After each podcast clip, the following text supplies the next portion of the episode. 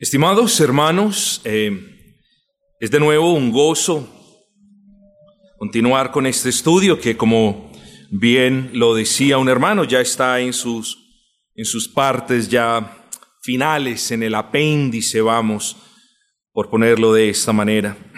Continuamos, hermanos, examinando la esfera civil y esta es la segunda entrega en particular.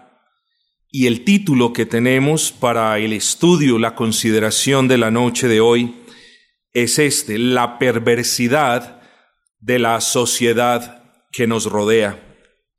Eh, es algo que usted conoce bien, es algo que usted comprende, que lo ha afectado a usted de una manera o de otra. Es algo que como creyentes nos indigna, es algo que nos entristece pero, no obstante lo anterior, es una realidad y tenemos que comprender esa realidad para que como iglesia podamos reaccionar piadosamente ante esa realidad.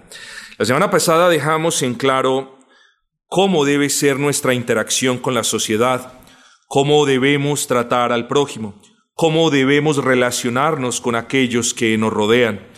Ustedes recordarán que hablamos de amarlos y no de amarlos en el sentido romántico de la palabra y mucho menos antibíblico. Hablamos de amarlos de una manera misericordiosa. ¿Por qué? Porque viven una vida en miseria. Hablamos de amarlos de una manera misericordiosa porque es lo que nos ordena el Señor en su palabra. Ustedes bien harán eh, en recordar lo que dice Levítico 19, 18 no te vengarás ni guardarás rencor a los hijos de tu pueblo. Y ahora viene la parte más amplia, sino amarás a tu prójimo como a ti mismo, yo Jehová. Insistiendo, este amor no es el amor que nosotros tenemos para con Dios, claro que no, tampoco es el mismo amor que nosotros nos demostramos entre hermanos, por supuesto que no, es un amor misericordioso. No podemos hacerle mal al prójimo así ellos nos hagan mal a nosotros. No les estoy diciendo, recuerden lo que les dije la semana pasada, que si nos pegan, cierto, bajo toda circunstancia tenemos que poner pues la otra mejilla y decir aquí están los dientes. Eso no es el punto, ya lo explicamos, espero que eso quede claro. Era necesario, hermanos, establecer la manera en la que somos llamados a relacionarnos con los integrantes de esta sociedad, que es una sociedad caída y apartada de Dios. Necesitamos comprender cuál es el meollo del asunto para poder honrar a Dios en cualquier relación o interacción que nosotros tengamos con esta sociedad eh, que se opone no solamente a Dios, sino a su palabra y a su iglesia. Esa interacción, debemos reconocer, no siempre es fácil. Esa interacción usualmente no es placentera. Así que hermanos, es menester nuestro pues adoptar una cosmovisión cristiana al respecto de este asunto. Pero no es fácil, estimados hermanos, por una razón. No es fácil en ocasiones interactuar con los miembros de la sociedad, y piense usted en el que desee, por una sencilla razón, por el pecado rampante, por el pecado reinante y quiero que medite todas estas cuestiones que hay en los corazones de ellos. Para nosotros poder comprender el estado de la sociedad que nos rodea, debemos hacer un esfuerzo. Ojo con esto, un esfuerzo no tanto por mirar lo que dicen y lo que hacen, sino primero por mirar aquello que Dios nos enseña en su palabra. Es fácil, hermanos, en una sociedad perversa y corrupta, eh, en la que nos encontramos, vernos distraídos y mirar lo que dicen, lo que hacen, lo que proponen, pero lo primero para nosotros poder enfocarnos en esas situaciones de una manera sabia es mirar lo que Dios nos dice de eso que está sucediendo allá. Debemos mirar lo que ocurre afuera, como ya lo explicamos, con el lente de la palabra del Señor, con ese matiz que el Señor nos da, con esos presupuestos que encontramos en la palabra, con esos elementos de juicio que son necesarios para nosotros. Por eso se llaman elementos de juicio. Son, son, son necesarios para nosotros para que usemos esos elementos e interactuemos con ellos de una manera u otra para la gloria y honra del Señor. Y el punto es, estimados hermanos, que como vivimos en esta sociedad, e, en ocasiones a menudo se nos olvida que la raíz del problema no es ni el gobernante perverso, ni los asesinos, ni los que practican el aborto, ni los homosexuales. Esa, entiéndalo bien hoy, no es la raíz del problema. Esa no es la causa primaria del problema. Esta es la raíz del problema. Mateo 15, 19. Porque del corazón salen los malos pensamientos, los homicidios, los adulterios, las fornicaciones, los hurtos, los falsos testimonios, las blasfemias, y todo pecado sale del corazón del hombre. Así que para nosotros poder saber cómo interactuar con los miembros de esta sociedad caída, lo primero que debemos ser recordados es que el problema no es, estimados hermanos, contra el aborto o el homosexualismo o la corrupción. Ojo con esto.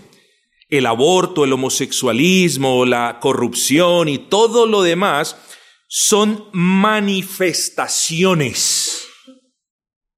El verdadero problema, la raíz del problema es el pecado que reina en el corazón del hombre. Esa es la raíz del problema. Todo lo que vemos son resultado de, consecuencias de el pecado que reina en el corazón del hombre. Ahora bien, habiendo identificado que el pecado en el corazón de las personas es la causa por la que esta sociedad, como solemos decirlo, está como está, debemos recordar otro asunto de importancia para nuestra comprensión del tema, y es la relación entre el tiempo y el pecado. Ojo con esto, la relación entre el tiempo, tal y como nosotros lo conocemos y lo definimos, y el pecado. Ahora, ¿a qué hago referencia? A dos cosas en realidad que espero que usted tenga en cuenta a partir del día de hoy. Primero, la corrupción de esta sociedad no es nada nuevo. Nunca se le olvide lo que estamos viendo, no somos los primeros que vemos la corrupción, el degeneramiento, la decadencia de la sociedad. No somos los primeros en ver eso. No somos los primeros piadosos en ver eso. No somos la primera iglesia en sentirnos indignados por esas cosas. Entonces, cuando hablamos de la relación entre el pecado y el tiempo, el primer punto nos está diciendo, o lo que yo quiero que comprendan en primera instancia, es esto, que no es que esta es la línea de tiempo y lo que estamos viendo apenas comenzó hace poco. Podemos caer en esa trampa. No, es que en los tiempos de mi abuelo eso no se veía. Eh, no se veía quizás en la magnitud como hoy se ve, pero se veía porque el pecado del hombre no ha cesado de ser una realidad en su corazón. Y lo segundo, habiendo dicho que la corrupción de la sociedad no es nada nuevo en nuestro tiempo, lo segundo que sí es importante clarificar y de lo que creo vamos a hablar en la segunda entrega es lo siguiente. La corrupción de la sociedad aumenta con el paso del tiempo. Eso es una realidad, está escrito en la palabra del Señor. En los postreros días, y encontramos muchas advertencias de cómo serán los postreros días. Serán días de apostasía general, entre muchas otras cosas que estamos viviendo. Así que trataremos de, desarrollar em, al menos el primero, al menos el primero de estos puntos en esta noche. Yo quiero que ustedes me acompañen hoy, estimados hermanos, al libro de Génesis, esa porción que leímos, Génesis capítulo número 6, versículo número 5, Génesis 6, 5. Y la palabra del Señor nos dice, y vio Jehová que la maldad de los hombres era mucha en la tierra, y que todo designio de los pensamientos del corazón de ellos era de continuo solamente el mal. Estas palabras, estimados hermanos, eh, fueron escritas em, cinco mil años antes, probablemente, de el momento en el que el Señor Jesucristo habló diciendo, eh, lo que contamina al hombre es lo que sale del corazón. Fueron miles de años antes, no obstante, en esencia es la misma información. El Señor en Génesis nos está diciendo, nos está enseñando, que la maldad de los hombres era muchísima, ¿eh? que los designios de los pensamientos del corazón era de continuo solamente el mal. No elabora, salvo unas cosas que vamos a ver, no elabora los detalles ni nos provee listas de los pecados predominantes en aquel entonces. El Señor va a la raíz del asunto, es en los designios del corazón del hombre. No obstante, hermanos, miremos esto. El contexto de este versículo se da justo en medio de algo que dijimos en nuestro pasado estudio. Que dijimos, que en la medida que las personas se iban multiplicando, también se iba multiplicando el pecado y en la medida que usted tiene pecadores multiplicándose, lo que tiene en potencia son sociedades que ellos iban conformando pecaminosas en esencia. Ojo con esto. En la medida que las personas se iban multiplicando, se iba multiplicando el pecado y se iban corrompiendo muchas de esas sociedades. Vamos a considerar el primer punto. Crecía el número de personas. Miren lo que dice el versículo 1 de Génesis 6. Aconteció que cuando comenzaron los hombres a multiplicarse. ¿eh? ¿Qué pasó cuando los hombres comenzaron a multiplicarse? Ya lo dijimos, se multiplicaba el pecado, pero ahora vengamos a la palabra. Versículo 2. Que viendo los hijos de Dios que las hijas de los hombres eran, eran hermosas, tomaron para sí mujeres escogiendo entre todas. Ojo con esto, hermanos. Aquí vemos lo que hemos venido diciendo, que en la medida que se fue multiplicando la raza humana, se fue multiplicando el pecado y las sociedades fueron abundando en pecado. ¿De qué pecado estamos hablando? Aparentemente usted lee el versículo número 2 y no encuentra un pecado. No, claro que sí lo hay. En primera instancia, usted tiene que comprender a qué se hace referencia con hijos de Dios. Esto lo vamos a ver más detenidamente en Génesis cuando lleguemos a este punto. Hijos de Dios es un concepto, es un término que la mayoría de eruditos bíblicos a lo largo del tiempo ha relacionado con las personas que adoraban a Dios, con aquellos que esperaban la promesa del Señor. Ahora bien, hijas de los hombres. Este sí es un poquito más debatible porque algunos comentaristas dicen que eran las hijas de Caín, eh, otros dicen, habla generalmente de todas las mujeres en aquel entonces. Ahora bien, dejando eso de lado, que de nuevo lo vamos a considerar en nuestros estudios, ¿cuál fue el pecado? Hermanos, el pecado fue los matrimonios entre personas que adoraban a Dios como a él le agradaba y personas que no adoraban a Dios como él lo había ordenado. Note lo que dice el puritano Matthew Henry.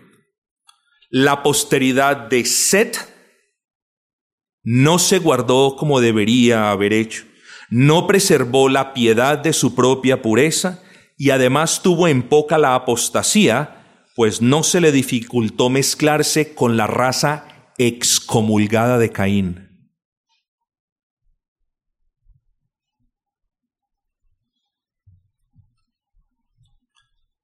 Entonces, aquí está hablando, hermanos, de esas relaciones impúdicas, ilícitas, entre personas piadosas y personas no convertidas.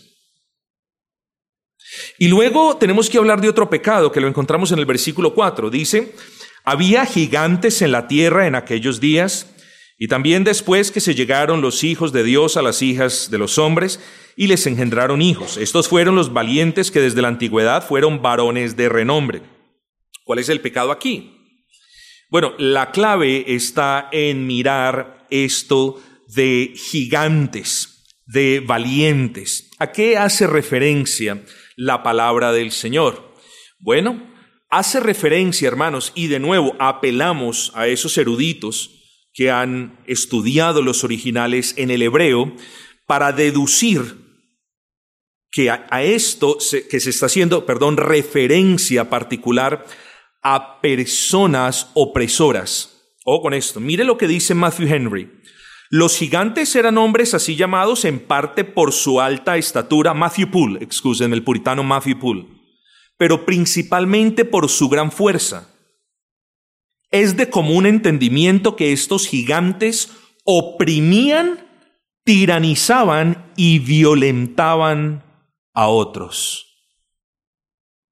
No solamente por su estatura, sino por lo que hacían. ¿Cómo podemos ver que lo que acabamos de decir se, se ajusta a lo que leemos en la Biblia? ¿Cómo Matthew Henry puede, y todos los demás comentaristas, muchos otros, pueden llegar a la conclusión de que el Señor está hablando de esas personas fuertes que tiranizaban y violentaban a otros? Note lo que nos dice el versículo 11. Y se corrompió la tierra delante de Dios y estaba la tierra llena de violencia. Versículo 13. Dijo pues Dios a Noé, he decidido el fin de todo ser porque la tierra está llena de violencia. Entonces, hermanos, crecía el número de personas y ¿cuánto es uno más uno?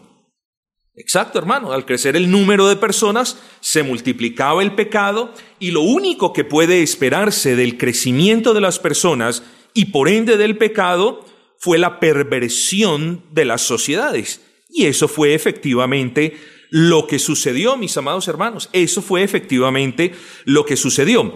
Preste atención al siguiente ejercicio. La tierra está conformada, bueno, en aquel entonces, bueno, siempre lo ha estado, pero, pero Pongámonos en el contexto del pasaje en el que estamos. La tierra estaba conformada de seres humanos y los seres humanos que conformaban a su vez sociedades. Luego es correcto afirmar que la tierra en aquel entonces estaba conformada de sociedades. Ahora bien, en los versículos que vamos a leer, vamos a cambiar la palabra tierra por sociedades. Es un cambio perfectamente válido. Versículo 5. Y vio Jehová que la maldad de los hombres era mucha en las sociedades a las que pertenecían. Es lo mismo.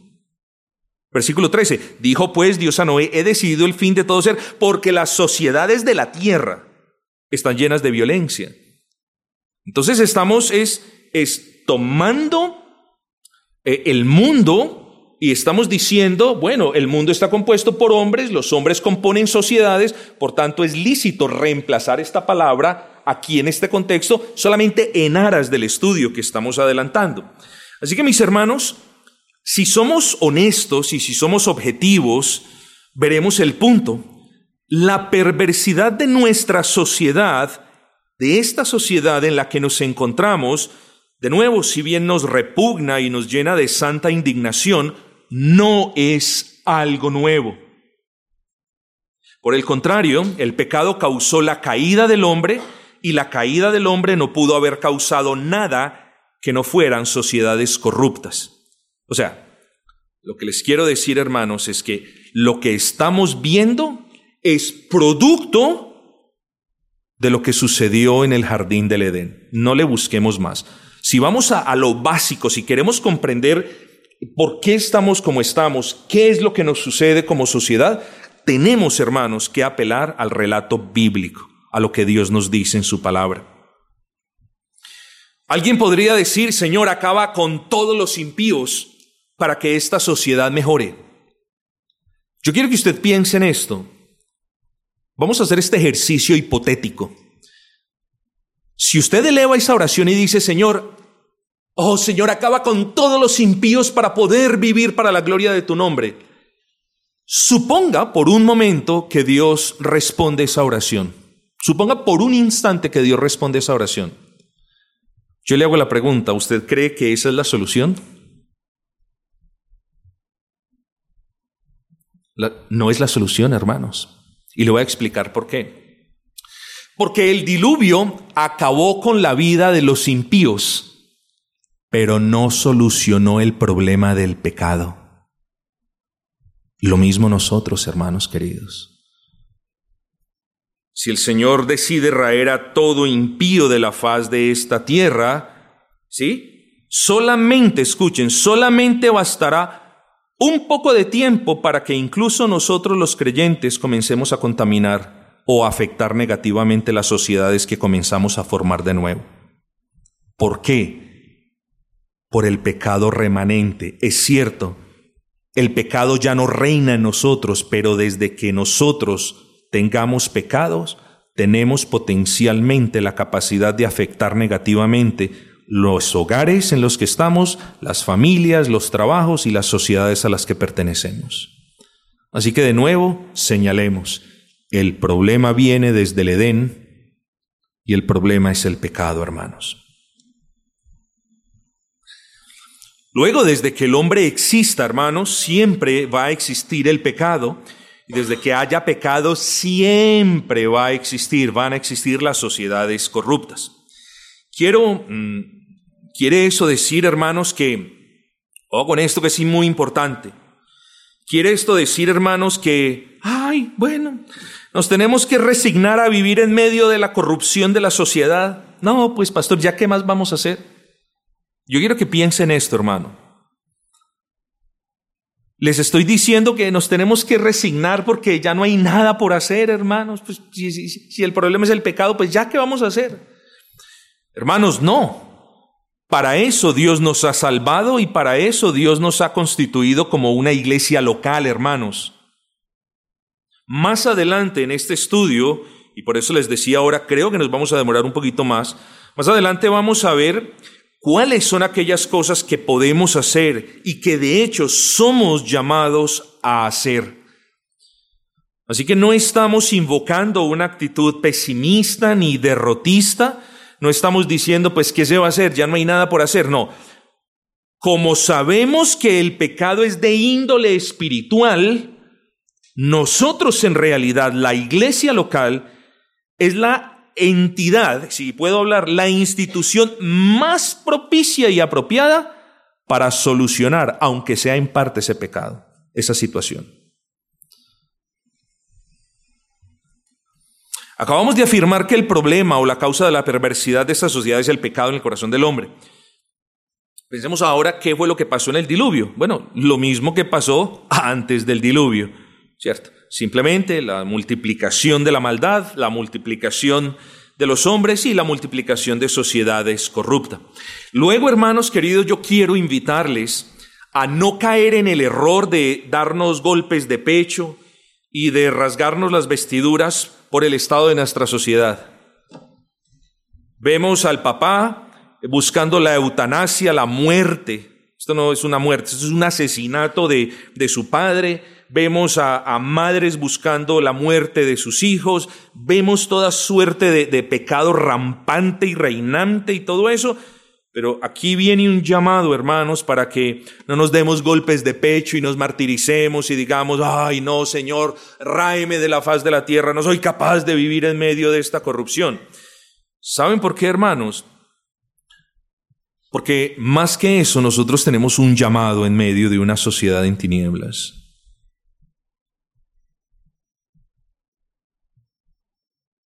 Así que no es un llamado, insisto por última vez, ni al conformismo, ni al derrotismo, ni a la aceptación de que como iglesia ya no hay una batalla que librar. No, por el contrario, hermanos. El afán mío es enfatizar que el pecado ha sido, es y siempre será la causa de la putrefacción de nuestra sociedad y de todas las demás sociedades. Así que debemos tener en cuenta que estamos hablando de un problema espiritual y de ahí lo que les dije ahora. Y como una institución levantada por el Señor para su gloria, somos nosotros los que podemos afectar en realidad y podemos ejercer un cambio en esta sociedad. Somos nosotros la iglesia. No pongamos la esperanza en políticos, hermanos. Somos nosotros. Ahorita nuestro hermano hablaba, vamos a proclamar el Evangelio. Y en verdad, hermano, que hace muchos, mucho tiempo no sentía ese escalofrío de, de, de, esa petición, hermanos, hecha rogando por más conversiones, por más gloria de Cristo, por más almas, porque así es que se expande el reino. cada alma que nosotros predicando el Evangelio le arrebatemos a Satanás es potencialmente un asesino menos, un adúltero menos, un pecador menos, hermanos. Y esa es la labor nuestra. Pero hermanos, eh, es menester, y creo que todavía estoy bien de tiempo, es menester que probemos lo que hemos dicho. Es decir, es menester que miremos no tanto en los asuntos de la historia, porque pues aquí nos quedaríamos años, pero miremos algunos, no todos, algunos casos puntuales de lo que he argumentado hasta este momento, a saber, de que la escritura nos habla de sociedades perversas y de que lo que estamos viviendo no es nada nuevo debajo del sol. Vamos a dar un breve paseo por la palabra del Señor, hermanos. Yo les voy, vamos a citar unos versículos, si quieren los buscan o yo se los leo. Primer caso,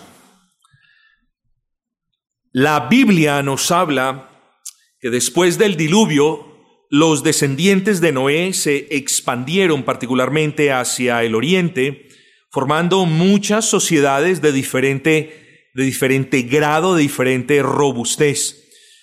Muchísimas de esas personas, hermanos, incluso me atrevo a decir, muchas de esas sociedades en alguna, en alguna ocasión se unieron, se propusieron algo en medio de su apartamiento de Dios.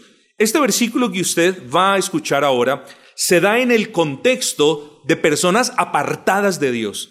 Una sociedad en realidad en la que hubiese dominado la piedad nunca se hubiese unido a estas personas. Así que vamos a ver aquí una sociedad en esencia apartada de Dios. Ojo con esto. En su altivez y su orgullo, estas sociedades juntas se propusieron algo. Quisieron llegar al cielo y que su nombre fuera reconocido en la tierra. ¿Cuál es el primer caso? Babel. Génesis 11:4, se los leo. Y dijeron, vamos, edifiquemos una ciudad y una torre cuya cúspide llegue al cielo y hagámonos un nombre por si fuésemos esparcidos sobre la faz de toda la tierra. Un progresista de seguro llamaría este emprendimiento un logro mancomunado para beneficio del pueblo. Dios no lo ve de esa manera, hermanos. Dios vio una sociedad reunida como un solo hombre, no haciendo lo que Noé hizo cuando salió del arca.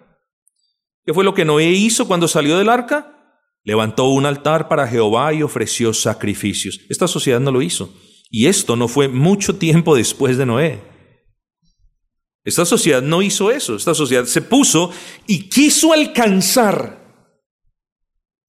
los cielos y ya sabemos todo lo que pasó. Si bien este es un caso básico, aquí usted yo espero que pueda ver un ejemplo, aunque básico, repito, de una sociedad apartada de Dios habían relativamente. No había pasado mucho tiempo en el que después de que salieron del arca y comenzaron a multiplicarse, volvieron, vuelve el burro al maíz. Segundo caso, la sociedad egipcia en los términos de Abraham, y no vamos a hacer énfasis aquí porque de la sociedad egipcia podemos hablar muchísimo, incluso sin mirar la historia, sino por lo que vemos en su palabra. Pero en los tiempos de Abraham, la sociedad egipcia eh, era conocida, conocida por su inmoralidad, por su paganismo y por su violencia. ¿De dónde deducimos esto? Génesis 12:11 nos dice, y aconteció que cuando estaba para entrar a Egipto, dijo a Saraí su mujer, He aquí ahora conozco que eres mujer de hermoso aspecto, y cuando te vean los egipcios, o con esto, porque en este punto, ya antes de que, leamos lo que vamos a leer, Abraham sabía, había escuchado de la fama de los egipcios. Ojo con lo que dice Abraham. Y cuando te vean los egipcios, dirán su mujer es, y me matarán a mí y a ti te reservarán la vida. Era conocido ya en los tiempos de Abraham cómo eran los egipcios. Eran personas violentas, eran personas paganas, aunque aquí no habla de eso, y eran personas inmorales también. Antes de nuestro tercer caso, hermanos, estoy solamente mm, mm, mm, puntualizando los ejemplos y solamente estamos arañando la superficie por cuestiones de tiempo. Además, porque sé que estos puntos simplemente eh, o estos ejemplos eh, solidifican el punto y no tenemos necesidad sino de ver que el pecado es la causa de la contaminación de la sociedad y que, como lo dijimos ahora, la contaminación de la sociedad en la que estamos no es nada nuevo, es algo que se ha perpetuado desde el comienzo. Pero en nuestro tercer caso, las sociedades estaban tan corruptas que la historia por aquel entonces giraba, incluso hoy en día, en torno a opresores y a oprimidos. Yo quiero que usted entienda, estimados hermanos, que si bien el gobierno de Dios es un gobierno soberano y que Él usa al impío para el cumplimiento de su designio eterno, en realidad el pecado del impío, sea o no sea usado por Dios, continúa siendo pecado, hermanos. El hecho de que Dios use al impío para su gloria no le da ningún tipo de prebenda al impío para que ahora diga, no, como Dios me usó, o para que nosotros pensemos, bueno, como Dios lo usó, entonces Él ya es un santo. Cada persona es responsable de su propia escogencia de maldad, de su propio pecado, y Dios nos usa como a Él bien le parezca. Eso se llama, o es conocido teológicamente hablando, como esa correlación misteriosa que existe entre la soberanía de Dios y la responsabilidad del hombre. Pero volvamos al punto, hermanos. Paciencia en este pasaje. Aconteció en los días de Amrafel, rey de Sinar, Arioc, rey de Elazar, Kedorlaomer, rey de Elam, y Tidal, rey de Goim, que estos hicieron guerra contra Vera, rey de Sodoma, contra Birsa, rey de Gomorra, contra Sinab, rey de Adma, contra Semebe, rey de Seboim, y contra el rey de Bela, la cual es Soar. Todos estos se juntaron en el valle de Sidim, que es el mar salado. Doce años habían servido a Kedorlaomer y en el décimo tercero se rebelaron. Aquí vemos el caso de un opresor, Kedorlaomer, y de sociedades oprimidas. ¿Eh? la de Sodoma, la de Gomorra, la de Adma, la de Seboim y la de Soar. Ahora bien, ahora, como nosotros tenemos esa mala tendencia a ser un poquito humanistas, somos humanos, somos misericordiosos, somos creyentes, pero debemos juzgar los asuntos con justo juicio. Entonces, cuando traemos este ejemplo, vemos que hay una iniquidad de parte de los opresores. Pero no podemos caer en la trampa de decir, ay, pobrecita las cinco sociedades que estaban siendo oprimidas por Kedorlaomer, pobrecitas. Pobrecitas, hermanos. Alguien dirá, seguramente este es el típico caso del injusto oprimiendo al justo. ¿En serio?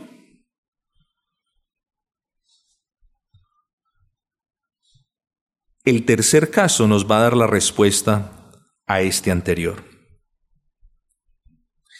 El tercer caso nos habla de dos de esas sociedades oprimidas de las que hablamos en el segundo, en el, cuarto caso, perdón, nos va a dar el ejemplo fehaciente de dos de esas sociedades oprimidas del que hablamos en el ejemplo anterior.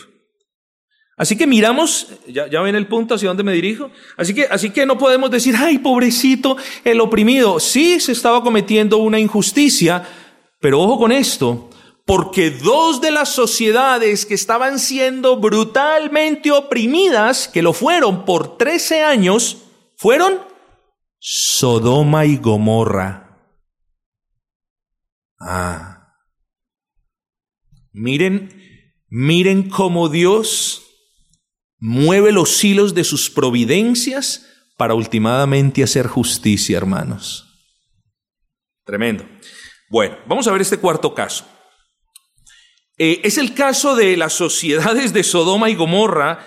Eh, eh, sería inútil de mi parte intentar explicarles a ustedes, además que ofendería su respetada inteligencia, decir qué tipo de sociedades eran. Pero bastará un versículo.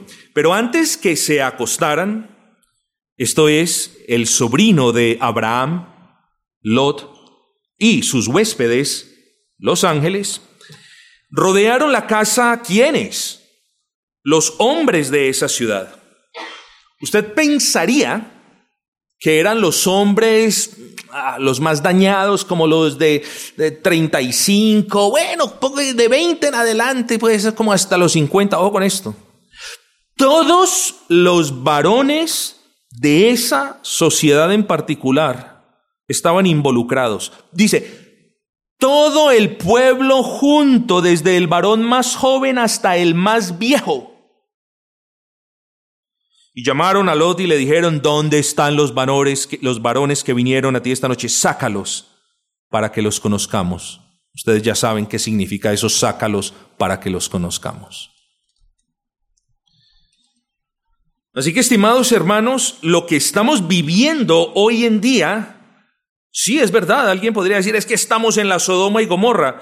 Eh, eh, técnicamente sí y no. Sí, porque se continúan practicando ya con mayor descaro lo que se practicaba en aquel entonces y no porque si somos y si vamos a juzgar de manera estricta, Sodoma y Gomorra era una sociedad peor de la que en la que hoy vivimos nosotros, hermanos. Pero volvamos al punto. Hemos hablado de cuatro casos. Continuemos con el caso quinto, sexto y séptimo. ¿Qué me dicen ustedes de la sociedad de Tiro y de Sidón? Paganos, hermanos.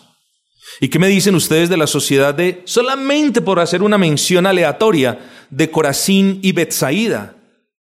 Una sociedad religiosa. Una sociedad religiosa que ignoró al Señor Jesucristo, que nunca se arrepintió.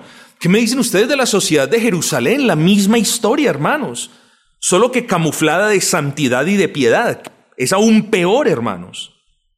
¿Qué me dicen de la sociedad de Éfeso, hermanos, en aquel entonces?